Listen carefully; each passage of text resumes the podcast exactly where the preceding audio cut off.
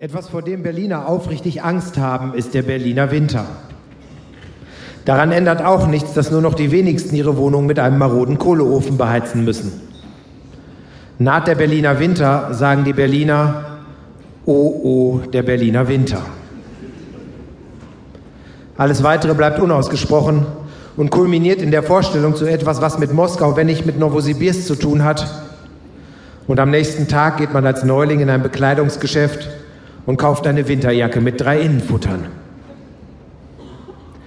Der Berliner Winter dauert ungefähr von Oktober bis April, umfasst also etwa 25 der 34 Spiele einer Fußballsaison. In dieser Zeit herrscht die unbedingte Notwendigkeit einer Kopfbedeckung, was auch und gerade für den Stadionbesuch gilt. An diesem Punkt hat man, wenn man Jens Kirschneck heißt, ein echtes Problem. Jens Kirschneck hat nämlich kein Mützengesicht, wie der Volksmund sagt. Was bedeutet, dass jedwede Kopfbedeckung an Jens Kirschneck aussieht, als wolle man ein überdimensioniertes Frühstücksei auf verzehrfreundlicher Temperatur halten.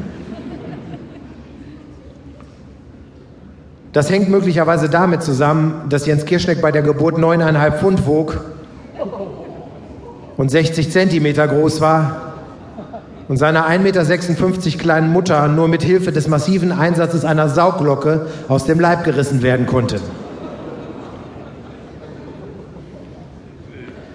Diese mechanische Einwirkung hatte zur Folge, dass Jens Kirschnecks Kopf ein klein wenig deformiert wurde, weshalb sein Vater, als er ihn das erste Mal zu Gesicht bekam, sich ans Herz griff und erwog, die Vaterschaft zu verleugnen, bis ihn die Krankenschwester mit den Worten beruhigte, das legt sich wieder, das legt sich.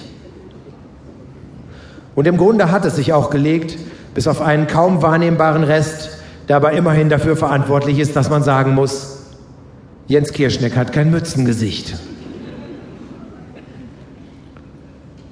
Nun könnte der eine oder andere Klugscheißer einwenden, dass man sich im Stadion auch mit einem Schal gegen Kälte schützen kann. Wenn man sich den um den Kopf wickelt, sieht man allerdings aus wie ein Kriegsveteran. Und Krieg, gutes Stichwort, beim Fußball trage ich in der Regel meinen alten schwarz-weiß-blauen Strickschal von Arminia Bielefeld, was auf auswärtigem Terrain nicht ungefährlich ist. Auf Schalke hat mir mal jemand ein Stück Currywurst ins Gesicht gespuckt. Dabei trug er selber einen blau-weißen Schal, nur halt ohne Schwarz. Wegen eines kleinen schwarzen Stoffstreifens bekommt man ein Stück Currywurst an den Kopf gespuckt. Das muss man sich mal vorstellen. Wenn ich mich so reden höre, stelle ich gerade fest, alles Ausreden. Und bei längerem Nachdenken fällt mir ein, dass ich auch im Berliner Sommer selten ins Stadion gehe. Vielleicht liegt das daran, dass Union Berlin meist Scheiße spielt und Hertha BSC der langweiligste Verein der Welt ist.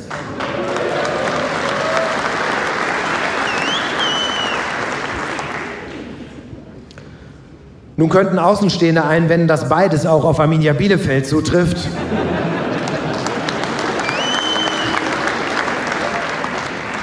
Aber das ist ja nun alles eine Frage der Perspektive. Als der große Fußballphilosoph Ansgar Brinkmann noch in Gütersloh spielte,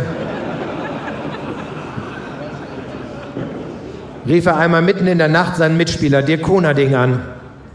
Und als Konerding schlaftrunken abhob, sagte er, Koni, wenn ich du wäre, dann wäre ich lieber ich. Dankeschön.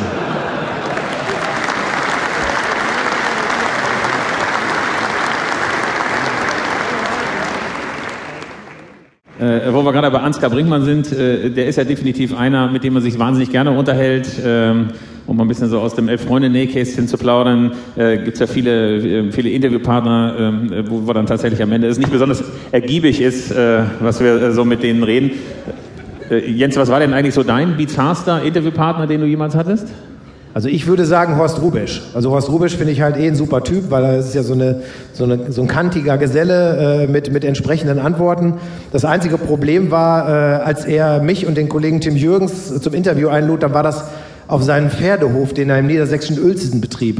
Und das machte mir ein bisschen Sorge, weil ich habe eine ziemliche Angst vor Pferden.